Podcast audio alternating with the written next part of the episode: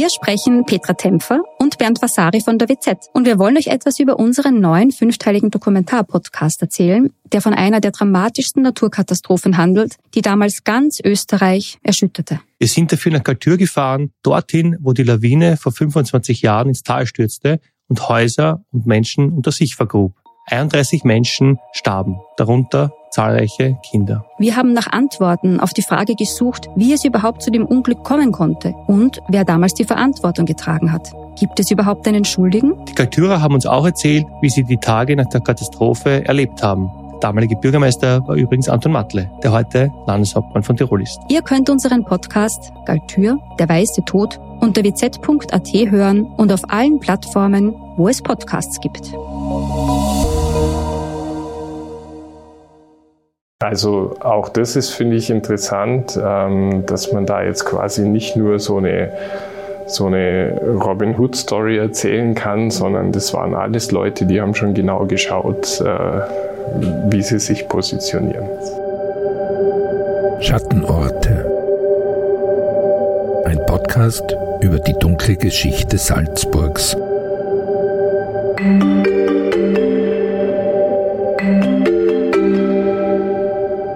Herzlich willkommen zu einer neuen Folge des SN Podcasts Schattenorte. Es ist unsere letzte Folge dieser Staffel, zu der ich Sie heute begrüßen darf.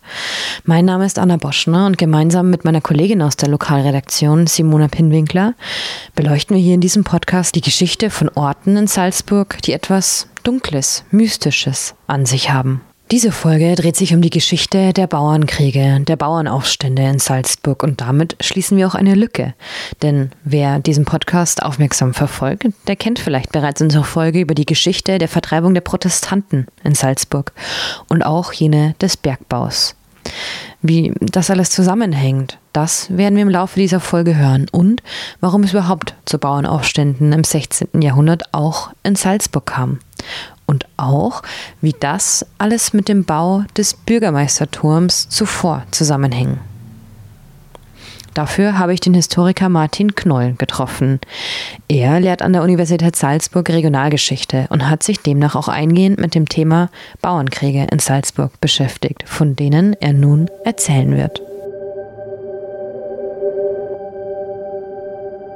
Wir befinden uns im 16. Jahrhundert es gibt natürlich ein lokales Aufstandsgeschehen äh, auch früher schon. Also es gibt auch schon früher ähm, religiöse Konflikte, aber das, was man so gemeinhin als Bauernkrieg bezeichnet, das passiert in der ersten Hälfte des 16. Jahrhunderts und ist ein, ja, ein Gemisch an, an Motiven religiöser Natur. Es ist eine Begleiterscheinung der Entstehung von Staatlichkeit. Es war eine Zeit, in der der Erzbischof die Steuern angehoben hatte, aber auch eine Zeit, in der die Staaten in der Form, wie wir sie heute kennen, erst im Entstehen sind. So langsam wird ein staatliches Gewaltmonopol durchgesetzt, langsam ähm, gibt es hier Landesherren, die in alles Mögliche reinregulieren, ja, was zwangsläufig bei Untertanen nicht immer gut ankommt.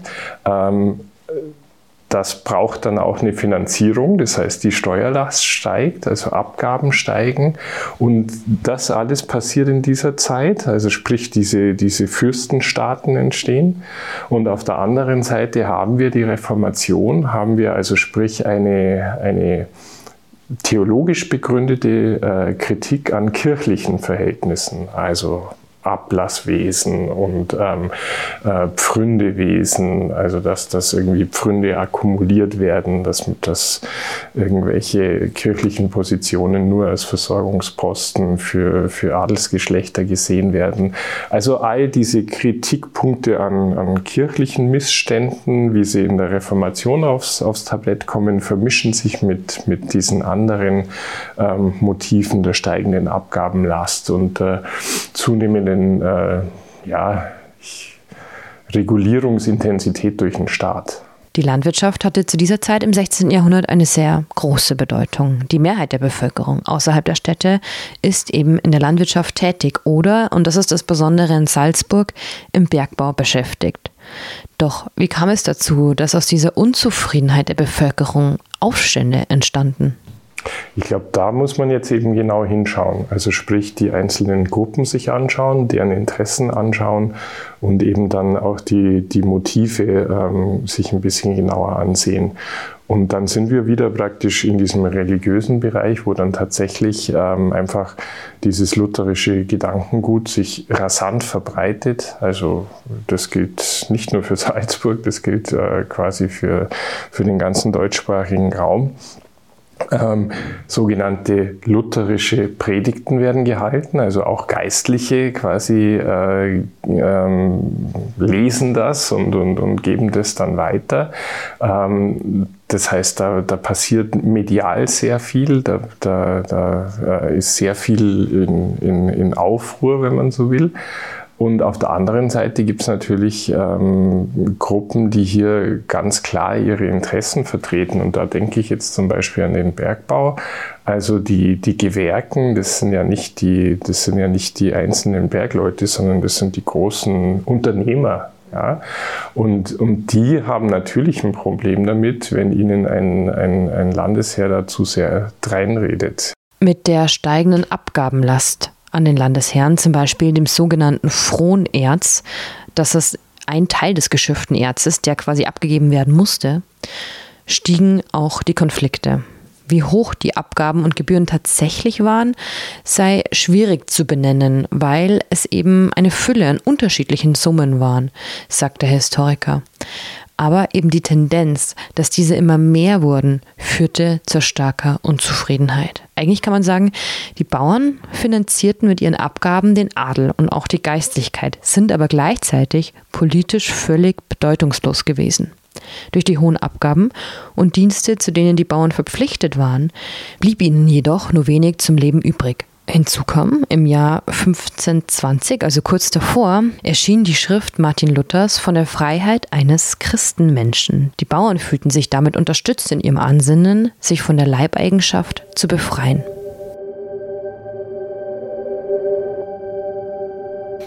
Es ist also eine Umbruchsphase, auch in Salzburg. Die großen bekannten Bauernaufstände fanden jedoch in Deutschland statt. Zwischen 1524 und 26 kam es in Schwaben, Franken, Thüringen, aber auch zum Beispiel im Elsass zu großen Bauernkriegen. Also wenn ich jetzt zum Beispiel hier in, in, in Salzburg den, den sogenannten Lateinischen Krieg noch mit einbeziehe, äh, in mein Gesamtbild, und ich denke, das sollte man tun, äh, dann, dann beginnen wir hier eigentlich äh, mit 1523 sehr früh und hören mit 1526 sehr spät auf. Ja? Also wenn ich das jetzt wirklich als, als Gesamttableau mir anschaue und ich finde schon, dass man das machen sollte, weil das ja eben auch schon eine Auseinandersetzung eigentlich zwischen dem städtischen Bürgertum und dem, und dem Landesherrn, und zwar genau dem äh, Matthäus Lang von Wellenburg äh, ist. Und dessen, dessen Politik oder dessen Regentschaft zieht sich ja über diese Zeit. Matthäus Lang von Wellenburg war ein Salzburger Erzbischof und ein bedeutender Geistlicher der katholischen Kirche. 1523 konnte er sich gegen die Bevölkerung der Stadt Salzburg im sogenannten Lateinischen Krieg durchsetzen. Damit ist der Aufstand vor allem der Stadtbevölkerung gemeint. Am 11. Juli 1523 musste sich diese jedoch dem Erzbischof unterwerfen. Dieser zog in die Stadt ein und ließ den Bürgermeisterturm errichten. Daraufhin mussten die Salzburger Lang von Wellenburg als Erzbischof und somit auch ihren Landesherrn anerkennen und die Kosten der Söldner tragen. Und dann kam noch etwas anderes hinzu.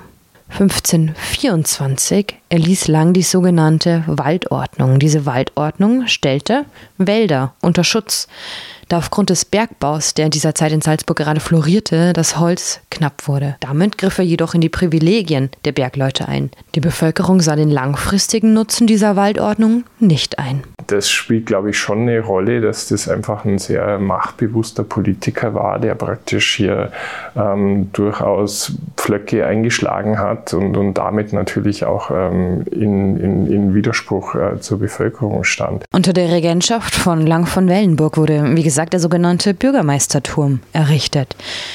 Der Ort, an dem man die Geschichte der Bauernkriege in Salzburg bis heute sehr gut festmachen kann.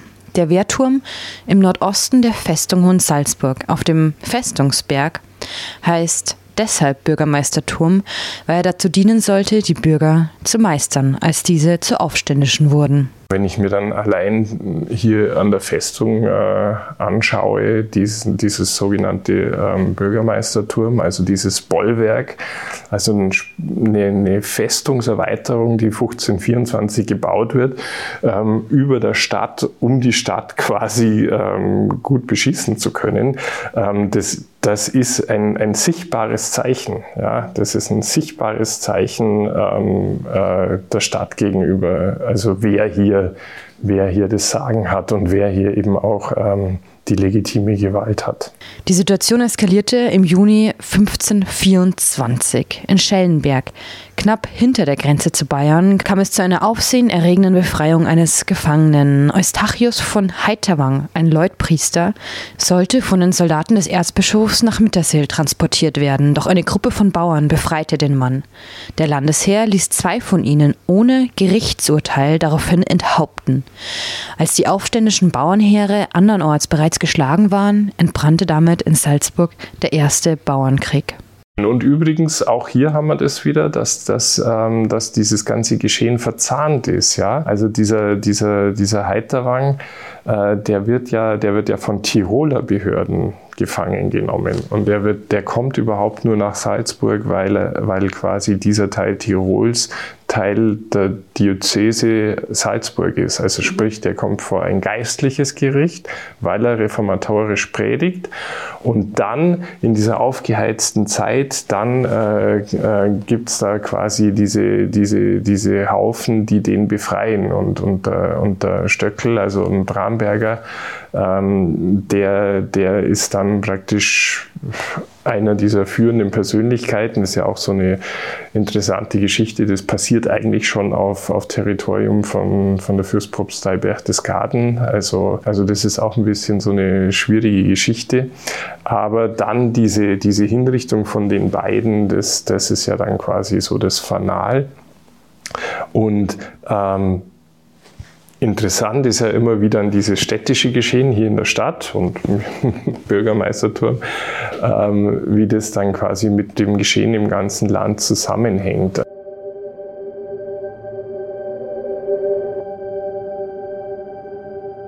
Bauern und Bergleute näherten sich 1525 der Stadt Salzburg. Sie standen vor den Stadtmauern und dann öffnete ihnen die Stadtbevölkerung die Tore dann ist ja praktisch diese Öffnung der Stadt. Also das heißt, die, die städtischen Bürger öffnen dann diesen Truppen. Ja, und das ist ja nicht selbstverständlich. Das kann man auch anders machen. Also wenn wir auch da ein anderes Beispiel nehmen, wäre Würzburg. Äh, Würzburg hat auch einen geistlichen äh, Stadt- und Landesherrn. Ja, ist auch ein, ein Epizentrum des, des Bauernkriegs. Aber dort entscheidet sich die Stadt gegen die Teilnahme am Aufstand. Ja? Also da haben wir ein ganz anderes, da haben wir ein ganz anderes Gefüge. Das war auch 1525, aber die, ähm, wie gesagt, diese Frage, auf wessen Seite schlage ich mich, ist nicht, ist nicht selbsterklärend. Vor allem die Professionalität der Führungsschicht der Aufständischen soll für diesen Erfolg verantwortlich sein. Der Erzbischof musste sich in der Festung verschanzen, doch schlussendlich mussten sich die Aufständischen zurückziehen. 1525 kam es zur Schlacht bei Schladming, an der auch zahlreiche Bergleute und Bauern aus Salzburg beteiligt waren. Durch eine List gelang es den Aufständischen tatsächlich, über das entsandte Söldnerheer zu siegen. Das war bevor es jedoch ein Jahr später noch einmal zu einem großen Aufstand im Pinzgau kam, dem zweiten Salzburger Bauernkrieg, der am Ende mit einem Rückzug der Bauern und Bergleute endete. Was, was an Schladming spezifisch war, war, dass das eine super schlaue Kriegslist war. Also dass der, dass der gute Gruber eben da wirklich mit einer List, äh, die übertölpelt hat. Und, und deswegen war das ein war das ein großer militärischer Erfolg. Wobei, was ja auch ganz interessant ist, ist ja, dass dann diese Führungsschicht des, des ersten Aufstandes, dass die dann ähm, 1526 alle nicht mehr dabei sind. Ja, also und teilweise sogar die Seiten wechseln. Also der gute Michael Gruber, der diesen großen Coup in, in Schladming landet, ähm, der quasi auf der Seite der Aufständischen den größten militärischen Erfolg erzielt, der ist dann 1526 schon in Diensten der anderen Seite. Also auch das ist, finde ich, interessant, ähm, dass man da jetzt quasi nicht nur so eine, so eine Robin Hood-Story erzählen kann, sondern das waren alles Leute, die haben schon genau geschaut, äh, wie sie sich positionieren. Obwohl man eigentlich von Bauernkriegen spricht, war es eigentlich so, dass ein Großteil der Beteiligten aus dem Bergbau in Salzburg kam. Die Hauptleute, also die das in die Hand nehmen, sind, kommen fast alle aus dem Bergbau. Also das ist ja auch praktisch so ein, immer so ein, so ein, so ein Punkt, äh, äh, nennen wir das Kind richtig, wenn wir Bauernkrieg sagen. Aber es ist natürlich nicht attraktiv zu sagen, multikomplexes Aufstandsgeschehen mit verschiedensten Gruppen. Das ist genau ein Punkt in Salzburg, eben dass die, dass die Trägerschaft des Ganzen, dass die eben so heterogen ist und dass die auch, ja, zumindest zeitweise doch ziemlich gut zusammenspielen alle. Ja? Also städtisches Bürgertum, ähm, äh, die, die Gewerken, die Bauern, so. Ähm, wobei man natürlich ganz viele andere Fragen in der jetzigen Geschichtsschreibung und das sind sicher auch die Quellenschuld noch gar nicht angesprochen haben. Ich fände es interessant, mal genauer hinzuschauen, welche Rolle Frauen gespielt haben in dem Geschehen. Da gibt es meines Wissens noch nicht so viel. Ja.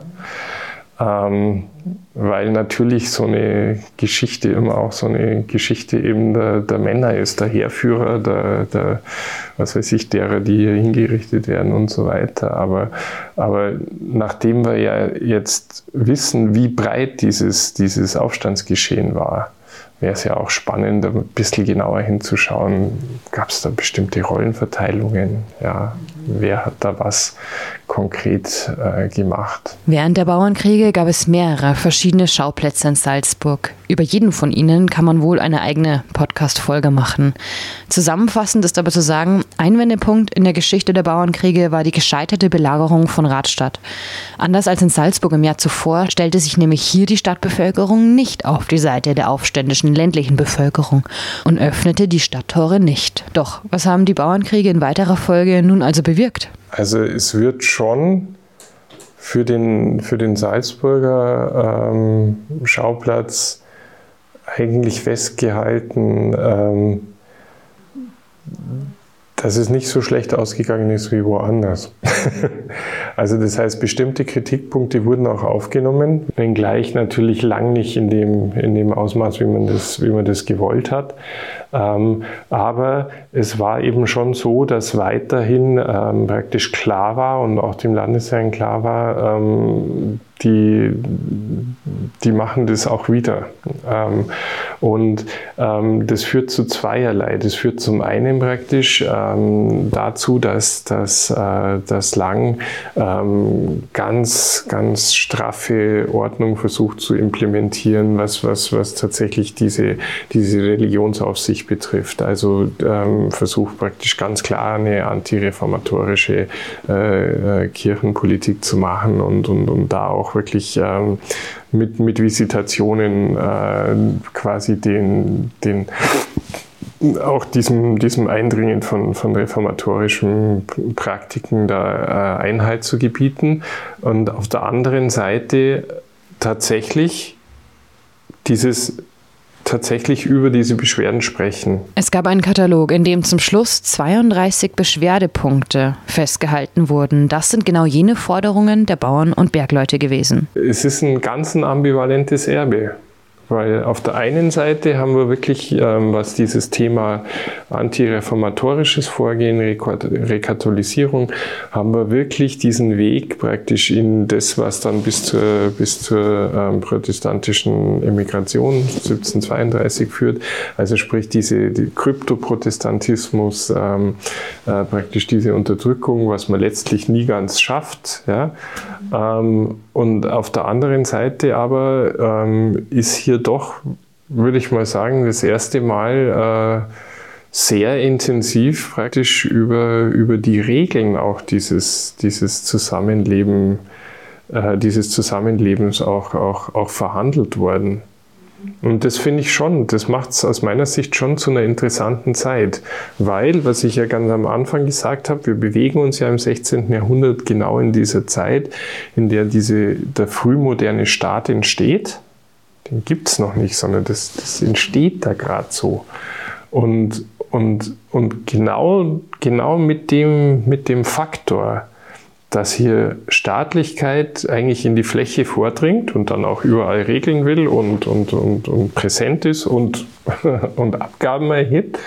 Ähm, genau das muss zu Konflikten führen. Und die werden eben jetzt nicht nur blutig ausgetragen, sondern die werden durchaus eben auch in, mit diesen Beschwerdeschriften und auch mit dem Reden drüber, ähm, wird, wird über das ganze ja verhandelt. Das war vor 400 Jahren und noch immer lassen sich Orte in Salzburg finden, wo sich dieser Teil der Geschichte festmachen lässt, wie ein Blick hinauf zur Festung Hohensalzburg zeigt. Das war nun die letzte Folge dieser dritten Staffel des Podcasts Schattenorte. Vielen Dank wieder einmal fürs Zuhören, auch im Namen meiner Kollegin Simona Pinwinkler. Und wir möchten auch noch einmal Danke sagen für alle Zuschriften unserer Hörerinnen und Hörer. Auch wenn es jetzt erst einmal die letzte Folge dieses Podcasts war, freuen wir uns dennoch über weitere Nachrichten und Anregungen zu dieser Folge, aber auch generell Fragen allgemein zu unserem Podcast.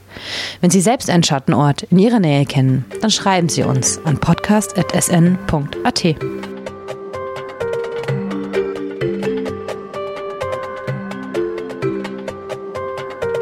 Das war ein Podcast der Salzburger Nachrichten. Redaktion Simona Pinwinkler und Anna Boschner. Wenn Sie mehr wissen wollen, finden Sie uns im Internet unter www.sn.at.